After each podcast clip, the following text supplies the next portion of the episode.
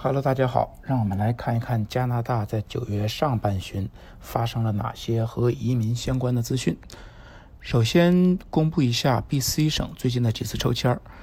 上个月最后一次抽签，八月三十一日呢，向熟练工人、国际毕业生、入门级和半熟练工种这几个子类别发出了邀请，最低分是六十九到九十分之间，共有四百六十七人受邀。另外呢，NOC 零六二幺和 NOC 零六三幺的申请人呢，也因为这次抽签有二十一人获邀，最低分是一百零六分。九月七日呢，有三十四名关键技术岗位的申请人获邀，主要是通过熟练工人和国际研究生两个子类别，那最低分为八十分。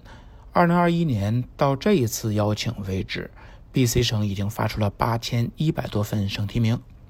最后，也就是九月十四日。B.C 省通过省提名，又进行了两个类别的抽签，共有三百六十五人通过熟练工人和国际毕业生受邀。熟练工人呢，最低分八十六分；国际毕业生最低分七十五分。还有三个子类别是通过技术移民，分别是熟练工人九十分，国际毕业生七十七分，入门级和半熟练工人呢是六十九分。这一次针对零六二幺和零六三幺的两个岗位的申请人呢，发出了九十九份邀请，最低分一百零五分。然后魁省在八月末，也是八月二十六日呢，也进行了当月的第三次抽签邀请了五百八十五人，最低分是五百一十七分。本月呢，在九月二日的这一轮抽签里边呢，邀请了五百一十七人，最低分是四百九十九分。在过去的四周里边，魁省几乎是每一周都会进行一轮抽签，受邀的人数都超过了五百人，这大大高于年初发出的邀请数量。那么最近的一轮，也就是第九轮，这次邀请过后呢，使今年的魁省总邀请人数达到了两千六百六十四人。八月二十三日，阿尔伯塔省也进行了抽签，向快速通道发出了四百五十份邀请，最低分三百分。八月三十日的这一次抽签呢，是自二零一九年以来最低分三百零一分，共邀请了四百人。本月呢，九月七日再次创纪录的邀请了五百人，最低分三百分。对比这两次的邀请人数呢，上一次的邀请人数最多的一次还是在二零一九年三月份，在当时也仅仅邀请了四百七十三人。快速通道在九月一日进行的抽签呢。邀请了六百三十五人，针对省提名，最低分七百六十四分。九月十四日这一次邀请的人数是两千人，最低分四百六十二分。九月十五日呢，邀请的五百二十一人，最低分是七百三十二分。新布伦瑞克省为该省的四所职业学院毕业的国际生推出了一个移民的试点项目，自二零二二年四月一日起。大西洋商学院、东部学院、麦肯锡学院，还有奥尔顿学院，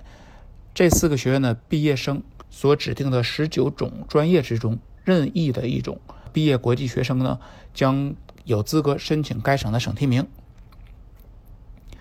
曼尼托巴省在九月二日邀请了六百零二人，熟练工人四百六十三人，最低分四百四十五；海外熟练工人八十四人，最低分六百九十八。国际教育类别是受邀五十五人，没有最低分数。这其中一共有一百零一人呢，在快速通道中也建立有档案。加拿大宣布呢，截至九月七日，可以向完全接种了疫苗的游客开放边境。这意味着，只要接种了两针辉瑞、摩德纳、阿斯利康和强生的疫苗，就可以不受限制的入境加拿大。目前，其他的疫苗还不能被加拿大边境所接受。当然，也需要旅行的人员在前往加拿大之前十四天以外就已经完整的接受疫苗的注射。另外，来自印度的航班在九月二十一日之前还是不可以入境。摩洛哥的航班将被禁止到九月二十九日。